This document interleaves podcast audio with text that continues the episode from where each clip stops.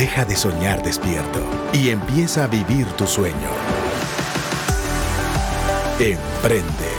Un espacio con herramientas e inspiración para lograr y cumplir tus metas. Emprende. Iniciamos.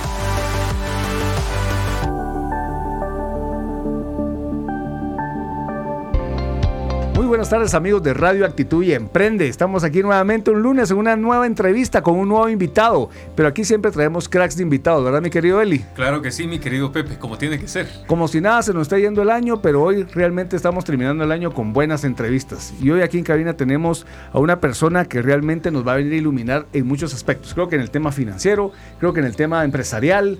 Y realmente tiene mucho contenido y le vamos a sacar el jugo como hacemos normalmente con nuestros invitados, ¿verdad? Eli? Así es. Hoy en cabina tenemos aquí a Carlos Roca, CEO de Sinergia Corporativa. No, muchas gracias Pepe, gracias por la invitación, la verdad. Muy agradecido de estar aquí con ustedes y con su apreciable audiencia, la verdad. Muchísimas gracias. Créeme que nuestra audiencia siempre está ahí con ganas de aprender y como dice nuestro refrán, dar inspiración y herramientas a ellos, ¿verdad? Totalmente Porque todos es. iniciamos algún día, de alguna forma, y es bonito escuchar historias, es bonito Claro. escuchar las herramientas y cómo Dios nos ha ido levantando en el proceso de ser empresarios, consultores, profesionales y demás hierbas. Hoy tenemos un tema muy bonito que me atrajo mucho, ¿verdad? Cuando Carlos nos lo propuso y es cómo identificar oportunidades de negocio.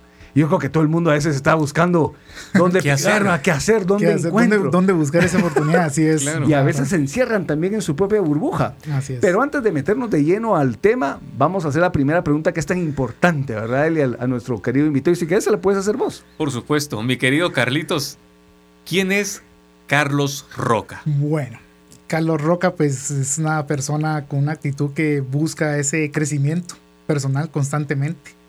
Una persona de familia, de un padre que era banquero mucho tiempo, durante mucho tiempo, por eso es que yo heredé el tema El está en las finanzas. Él trabajó mucho tiempo en Banco de Londres, mi padre. Y de cinco hijos soy el más pequeño. Y realmente me nació por el tema de conocer la banca. Mi papá me tiró al agua. Ahí sí que, como dice uno, a lo- ahí sí que saliendo de- del colegio de los dos años, me dijo, mira, te vas a ir a trabajar y a empezar la banca, ¿no? Entonces ahí empecé a conocer ese mundo de bancario que realmente es de números, es conocer clientes, conocer productos, ver alternativas, ver necesidades, ver qué oportunidades se pueden dar, porque la verdad yo me resumo como una persona que busca eh, más que todo esas oportunidades de vender, porque uno es vendedor toda la vida, porque uno aprende constantemente de las personas, de la gente, de los jefes que han sido de uno, de los que lo rodean. Y yo creo que todas las personas nos brindan ese conocimiento. Y uno tiene que ser humilde ante eso, ¿no? Porque Claro. uno puede ser conocedor a veces de algunos productos, pero con- conforme va conociendo y dándose en la vida más y más, conoce gente muy profesional, gente que lo acompaña a uno en ese crecimiento, porque a veces uno no lo puede hacer solo, sino que necesita de ese acompañamiento de profesionales, de amigos que le dicen, mira, nosotros somos un equipo de trabajo, buscamos un, un proyecto en conjunto y pues aquí ganamos todos, ¿no?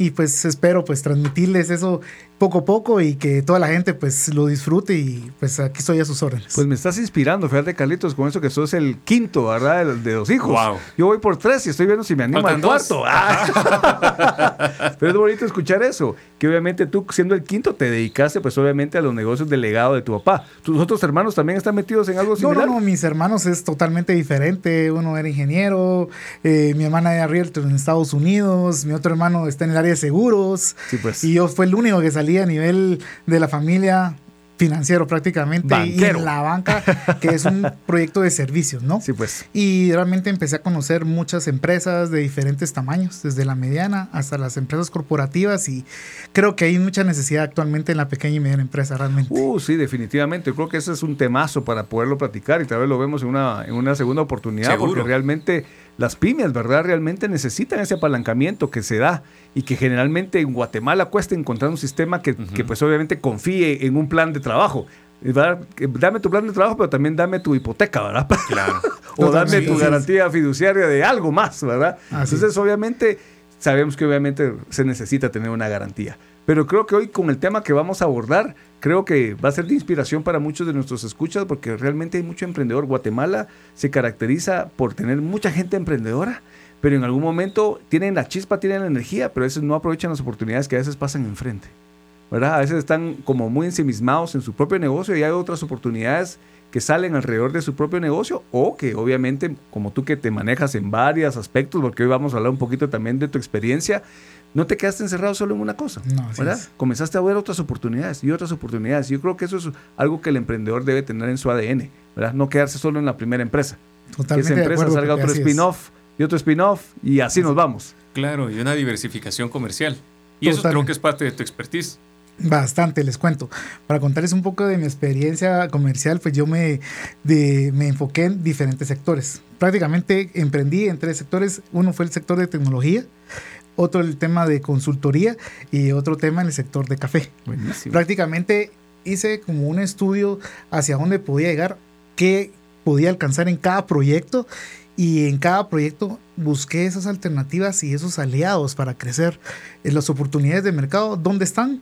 Pueden estar a la vuelta o a la par de uno que está con un- una persona platicando o con eventos o con eh, cuando uno está en congresos Sí. o busca contactos cuando uno viaja algo así, eso ayuda mucho a conseguir ese, eh, con- ese contacto con Sí. clientes y realmente uno cuando está en esos lugares, pues ofrecer sus productos, tener la seguridad de qué productos uno ofrece Ujú. y tener el pleno conocimiento. Eso es bien importante porque a veces nosotros lanzamos el proyecto como algo eh, de un producto, pero tenemos que conocer cuáles son nuestros alcances, nuestras limitantes, nuestras capacidades y ahí lanzamos eso para poder ofrecer al mercado. Nosotros con alianzas hemos llegado a colocar, por, por decirles algo, en el sector de café, hemos logrado colocar nuestro café en Estados Unidos, en Europa, en Asia y prácticamente nos dicen, ¿y cómo envían eso? Bueno, alianzas con entidades de transporte internacional. Y ahora, ¿cómo manejamos el local? Con alianzas con entidades bancarias locales que tienen productos que potencializan a través de un comercio digital, a través de plataformas que nos pueden ayudar a alcanzar esos mercados. Y a veces uno se limita a ver o enfocarse en un solo segmento de producto o segmento de mercado cuando podemos ver varias líneas de negocios y cada línea de negocio tiene un alcance hacia dónde quiere llegar y qué es lo que quiere hacer. Mm, qué bonito. Qué interesante. ¿Y sabes qué me llevo de esto de que Ajá. acabas de platicar? Todo. Pero me llevo cosas, digamos, para nuestros emprendedores. Generalmente tenemos que ser networkers. Así es. ¿verdad? Claro. O sea, tenemos que exponernos, ¿verdad? Claro. Nadie nos va a llegar a comprar y va a tocar, mire qué vende usted ahí adentro, cuénteme. Ujú. No, hombre, tenemos que exponernos y obviamente visitar stands, ¿verdad? Ir a eventos, estar platicando con la gente. Creo que un, un emprendedor debe platicar, ¿verdad? Y exponerse a algo nuevo. Yo creo que tocaste un, un tema importante, Pepe. Creo que muchas veces uno no sale, no tiene que esperar. El negocio está en la calle. Los negocios están realmente en buscarlos, porque no nos vamos a esperar a que lleguen, sino que los negocios están en todos lados y uno tiene que ser vendedor de su empresa en cualquier reunión que esté. Vender con tarjeta, no tener miedo, mira, esto ofrezco yo, estos servicios ofrezco yo. ¿Y qué haces? Pues hago esto, hago esto y hago varias actividades. Y en cada sector hay un mercado, porque yo soy creyente que todos tenemos un mercado. Hay competencia, porque la competencia es sana. Hay competencia de...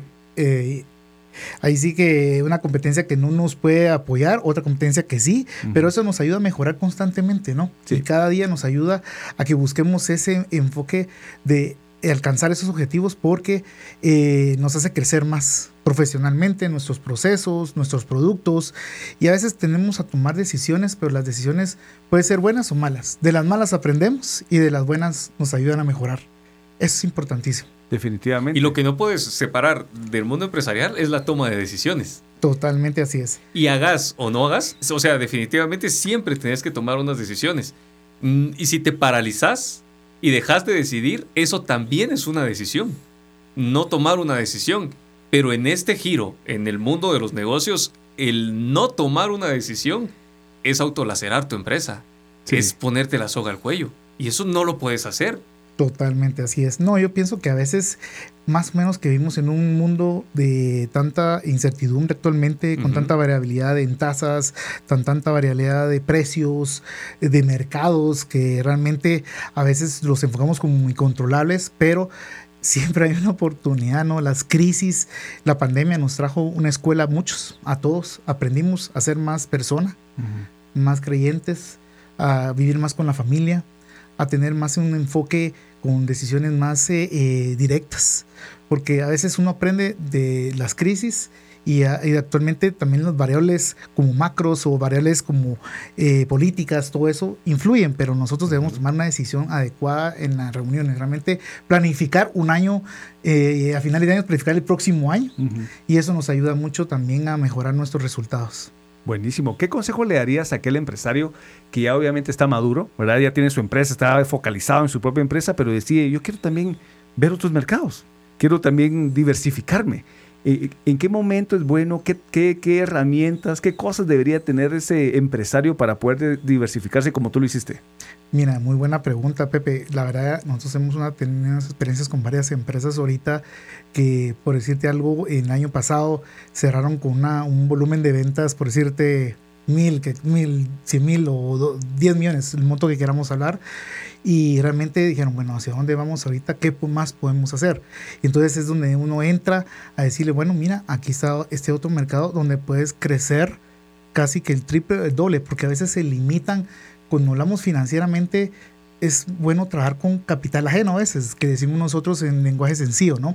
Eh, por eso hay entidades aliados financieros, aliados de fondos privados, hay aliados de inversionistas, hay aliados de eh, productos que nos pueden ayudar a crecer exponencialmente y a veces por el temor a decir qué voy a hacer con este capital porque cuando trabajamos con nuestro propio capital tenemos una limitante, ¿no? Mm. Pero cuando trabajamos con capital que nos va a ayudar en nuestro crecimiento puede ser a números inimaginables, ¿no? Dar esos saltos cuando ya la empresa está madura, porque a veces hay un conformismo y ese conformismo que nos trae quedarnos ahí cuando podemos crecer más todavía y o, conocer más hacia dónde podemos llegar, no tener la limitante a veces dicen los bancos, mira, el limitante tienes este monto para pedir. Wow, no, no, sabía que podía llegar a eso, ¿no?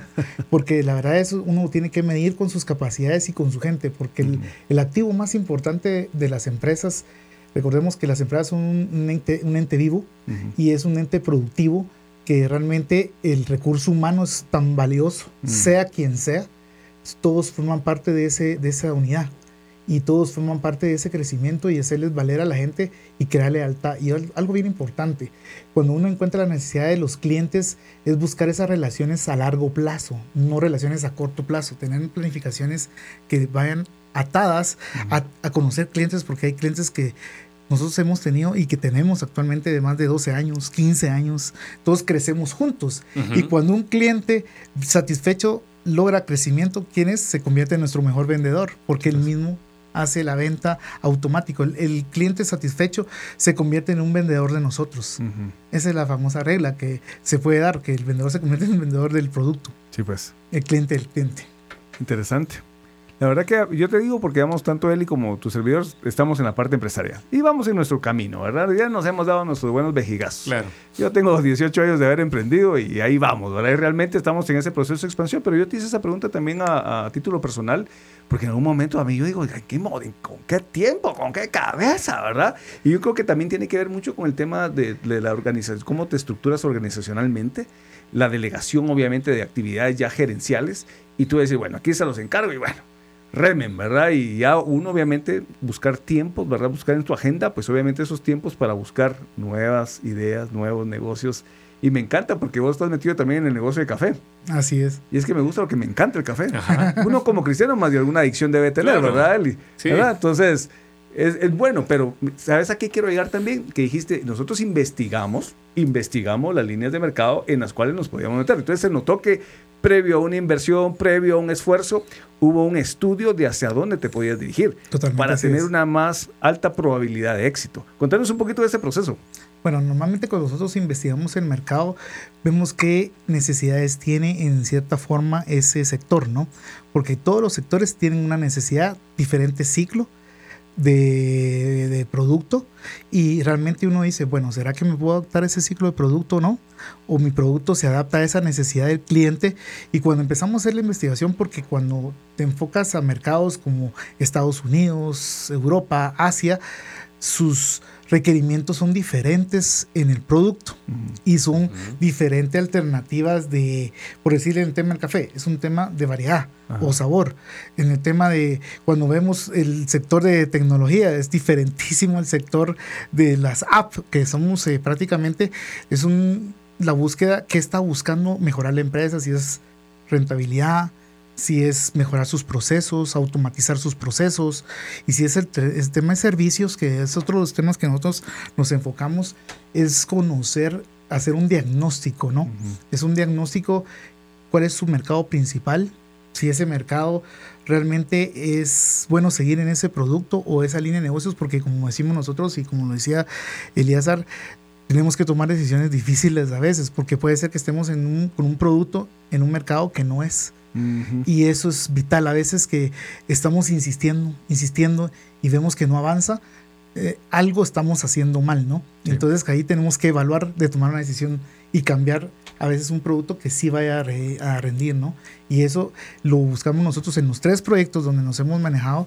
Realmente decimos, bueno, este sector se maneja en este producto, este quiere rentabilidad, dale la oportunidad a, a la empresa para que crezca o ayudarlo a crecer, porque aquí crecemos todos juntos, ¿no? Totalmente. Sí, es que cada... Yo, la verdad, te soy bien honesto. Ah, Cuando hablábamos de emprendimiento puro, que decíamos, bueno, ¿y cómo hacemos? Ayudamos a los emprendedores a que, a que tengan éxito. Bueno, enfóquense entonces en su pasión, rentabilicen su pasión, ¿verdad? ¿Y qué es la pasión? Es lo que te gusta hacer o amas hacer, más lo que sos bueno haciendo. Entonces ahí está tu pasión, ¿verdad? Porque Totalmente, obviamente, es. seguramente sos repilas. Pero puede ser que el producto de tu pasión no tiene mercado. Y entonces tenés que ubicar el mercado Claro. también correcto para que obviamente tenga mucho más probabilidad de que tenga éxito. Yo creo que ese tema con el emprendedor, nosotros, la verdad, eh, a mí me ha gustado mucho ahorita el tema de emprendimiento con jóvenes. Yo creo que Guatemala como país y nosotros como país tenemos un gran potencial. Debemos de creer en nuestra gente, Sí. debemos de creer en nuestro país, porque Guatemala tiene tantas riquezas, tanta Uy, sí. gente, tanto eh, emprendedor que a veces uno se asombra. Eh, hemos visto proyectos de manufactura, nosotros hemos, tuvimos la oportunidad de poner un, un proyecto de manufactura para procesar, porque a veces hay productos que se transforman en producto final y se exportan a- Ujú. hacia países como Estados Unidos y cuando ves emprendedores que decís, bueno, mira, ¿qué vas a hacer? ¿Cómo lo vas a hacer? Y a veces empiezan de cero y a veces uno dice, bueno, platiquemos, reunamos y cuáles son tus objetivos, cuáles son tus, tus metas, qué, cómo te visualizas en tu proyecto y qué tan com- com- comprometido tienes en tu proyecto, porque a veces eh, la mayoría de personas dicen voy a constituir una empresa, pero lo tienen que hacer con aquel deseo de que va a ser su empresa para crear un proceso de sucesión, que es lo que normalmente claro, hablamos claro. nosotros, dejar algo a nuestros hijos, a Sí. nuestra familia, o queremos un negocio que sea temporal, nada más. Tenemos que decidir, pero normalmente nosotros lo que hacemos es que se enfoquen en al- a largo, largo plazo, porque las, las empresas llegan a ser una unidad que es, es sola, que si manejamos una adecuada estructura organizacional, una matricial que nos permita manejar una, un proceso ya formado, pues que a veces hay que invertir en procesos, invertir en tecnología, invertir en, en programas que nos ayuden. Y yo creo que cuando nos topamos con empresas, ya sea medianas, pequeñas o corporativas, esos que invierten en sus activos principales tienden a tener una duración o un más largo plazo de vida, ¿no? Y funcionan solas. Si no está el dueño, no está, siguen funcionando solas. Porque Dejar- se desarrollan y se crean Porque sistemas. se crean solas Total. y no dependen de una persona que centralice una decisión, sino Sí. que delega una en procesos, en gente y tener la confianza de acuerdo a una evaluación de las personas que están con uno, ¿no? Wow. Que ese es un reto también que tenemos nosotros como emprendedores y Sí. empresarios. Que ya camine sola la empresa, pero que obviamente ya sea solita, solita. Y que uno tampoco quiera meter su cuchara a veces, porque eso también a veces Totalmente. todavía, esa parte donde, bueno, vamos a confiar y, y que le den, pero obviamente es un tiempo invertido en, en estas personas, ¿verdad? En esos gerentes, en esos Claro. directores. Es que un creo proceso. que es el fin en mente, ¿verdad, Carlos? Totalmente así es. tener una empresa que sea autosostenible y que obviamente, pues, si te quieres dedicar o a retirarte, porque yo escucho muchos amigos, ¿verdad? Es que ¿cuál es tu- yo me quiero retirar a los 40, dicen unos que están jóvenes, ¿verdad? Yo ya me pasé de esa edad. Pero yo, wow, yo a los 40, yo ni, yo ni loco me retiraría a esa edad, yo, todavía estoy en mi etapa productiva, pero ese es mi mindset. Mi mindset es trabajar hasta que yo sea viejo en lo que Dios me dé la capacidad de poder Sí. administrar, obviamente con un ritmo menor. No, totalmente. Yo creo que ahí es donde cae la confianza en la gente, ¿no? Porque yo creo que hay una edad productiva de uno siempre. definitivamente. Y uno dice, bueno, yo quisiera llegar y solo reportarme en las reuniones de junta directiva. Ajá. Y ahí, bueno, repartir utilidades. Pero hay a veces, cuando son, em- aquí podemos clasificar en empresas familiares o en empresas que estamos solamente una persona. Y esos, pues, realmente son organismos muy diferentes empresarialmente hablando, ¿no? O unidades que tienen diferentes enfoques. Si tenemos quien siga ese proceso, pues perfecto. Porque a veces que hay empresas que por una toma de decisión no siguen Ujú. porque no está el principal o porque la decisión no, no el mismo que viene atrás no toma las decisiones correctas. Y si ya tenemos armada una estructura organizacional que impida y que ayude a tomar esas decisiones, el por qué no hacerlo. Pero a veces requiere inversión. Claro. Requiere inversión y en cierta forma a veces nosotros aconsejamos cuando decimos, mira, ¿y por qué no inviertes en este software? ¿O por qué no inviertes en esos auditores? ¿O por qué no controlas esto externamente? Pero es para manejar adecuadamente las herramientas que tenemos a la mano. Totalmente. No, me hace totalmente sentido. ¿A vos cómo te hace sentido con ahora con el- la empresa que tenés? Pues mira, yo estoy, estoy aprendiendo, estoy anotando y creo que es bien importante poder invertir en estos sistemas porque al mismo tiempo podemos ir desarrollando una empresa que se convierta en una organización saludable, saludable en el largo tiempo, en el largo plazo. Eso lo, verí- lo vería yo como el, el propio cuerpo, el organismo. Si tu organismo está saludable, entonces podés eh, saber que vas a prolongar la calidad de vida de la organización. En algún momento pues vamos a perder el control de la situación porque ya no vamos a estar. Pero al menos donde nosotros tengamos la competencia, poder saber que estamos desarrollando una empresa a largo plazo de manera responsable para que podamos hacer un buen proceso de sucesión para las personas a las que les corresponda poder recibir la responsabilidad de tomar el control de la organización. Totalmente. No, definitivamente. Yo creo que a veces eh, cuando medimos eso es ver la eficiencia del funcionamiento, ¿no? Claro. Porque a veces eh, la inversión eh, requiere eso y eso nos ayuda eh, a, ver costos, reducir costos, conocer bien nuestros, nuestros costos dentro de la empresa, la utilidad, porque si estamos para algo es para generar utilidades dentro de la empresa, Por supuesto. pero tener responsabilidad social también, ¿no? Porque a veces eso es algo importante hacia donde queremos buscar el beneficio y transmitirle ese beneficio a nuestra gente, porque nuestra gente estar bien motivada, crea lealtad, crea relación con el empleado a largo plazo también, con nuestros con todos crea relación a largo plazo, ¿no? Con nuestros clientes, nuestros proveedores y a veces eso nos ayuda a optimizar porque eso se maneja automáticamente hacia un fin común, ¿no? Del beneficio de todos. Definitivamente. Y como estamos hablando del tema de cómo identificar oportunidades en los mercados, ¿verdad? Para los temas de los negocios, yo siempre he dicho, eh, hay que preguntar, ¿verdad? Hay que exponerse y preguntar y provocar eh, momentos donde uno pueda, obviamente, decirle al cliente, ¿qué más? Porque a veces los propios clientes te dan ideas de negocio. Por ejemplo, nosotros establecimos desde el año pasado algunas cenas con clientes al final del año y decimos, mira, te queremos invitar a una cena para que nos digas qué hicimos mal y cómo podemos mejorar y qué es lo que esperas de un proveedor. Entonces, nos sentamos y decimos, decimos qué hicimos mal. Puchiga, a veces algunos se sorprenden, mira, me gustó mucho la temática que hiciste. Bueno, te voy a contar, pues mira, aquí yo veo aquí hay un área de mejora. Ah, perfecto. ¿Y qué más? ¿Qué más buscas tú en un proveedor? Porque a veces uno como, como eh, el que crea los servicios, el que crea el producto, dice, no, así es como quieren los clientes. No, hombre, pregúntale a tus clientes, acércate a tus clientes, ahí hay más oportunidades de negocio. ¿verdad? Y al final de ahí han salido otras más oportunidades de negocio que nos han funcionado a nosotros. No, totalmente. A veces eh, nosotros en el sentido de las oportunidades realmente también adicionales de- para generar negocios, hemos visto que los alcances no solo pueden ser a nivel local, eh, a nivel nacional, ¿no? O sea, buscar esos nichos de mercado, de proveer productos eh, alternos dentro del mismo concepto de lo que manejamos en mercados, por decirle, eh, en competencias. Porque a veces tenemos productos que son de competencia Claro. y esos abren otro mercado. Ujú. Eh, a nosotros nos ha funcionado mucho el tema de plataformas, que como les mencionaba anteriormente, ¿por qué?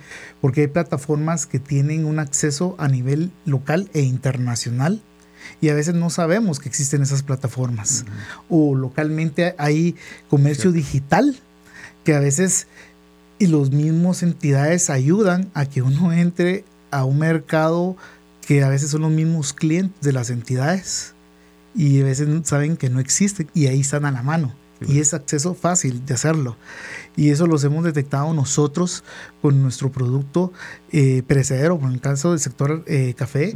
Y aparte de eso, en el sector de eh, tecnología, creemos nosotros que nos han llamado de México, nos han llamado de otros países. Miren, su producto es muy disruptor porque hay productos que son disruptores del mercado.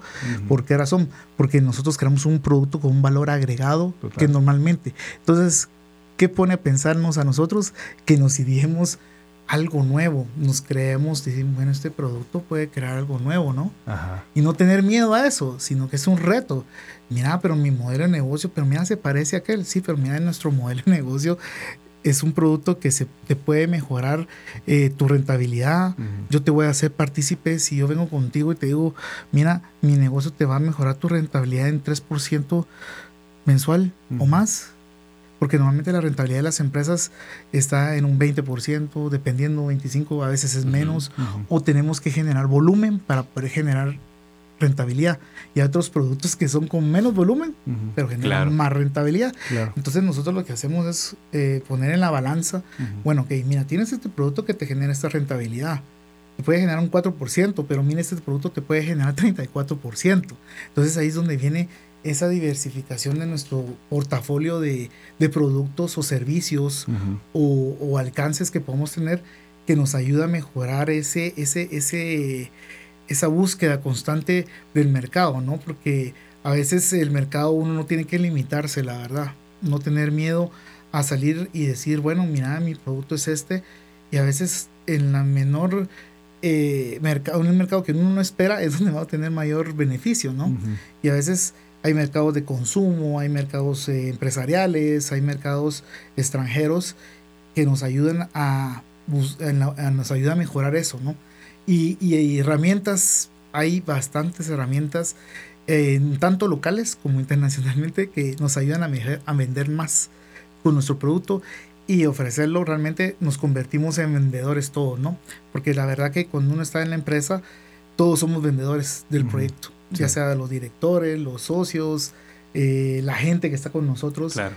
Todos somos vendedores, aunque tenemos un papel dentro de la empresa, pero todos vendemos un producto. Y eso, mira aquí encontré este mercado. Y entonces ahí donde nosotros vemos esa cadena de oro que es la, la, referencia, ¿no? La referencia, la referencia y ahí va creciendo y creciendo más. Para mí, para todo hay mercado y hay productos que pues, se pueden implementar, ¿no? Qué bonito. Yo me llevo la parte donde hay un diseño diferente, ¿verdad? Una forma en la que cambias la, la mecánica, la entrega del valor de tu servicio, de tu producto, porque muchas veces eso puede suceder. Estamos en un mercado, pero no estamos comiendo buena parte del mercado. Entonces, al final, ¿puedo encontrar una oportunidad de negocio? Sí. ¿Al cómo? Al cambiar la forma en la que doy la oferta de valor, porque soy diferente a mi competidor. Y si soy diferente, obviamente voy a tener más negocios. Claro. Entonces, creo que es una forma muy, muy práctica y muy bonita. No, totalmente. Lo que, ahí es donde se encuentra uno con la oportunidad realmente, ¿verdad? De esos productos. Qué interesante. Carlitos, estamos terminando este segundo segmento del programa. ¿Qué mensaje le dejas a nuestra audiencia? Bueno, yo lo, el mensaje que le dejo a toda la audiencia, uno, pues agradecerles la oportunidad.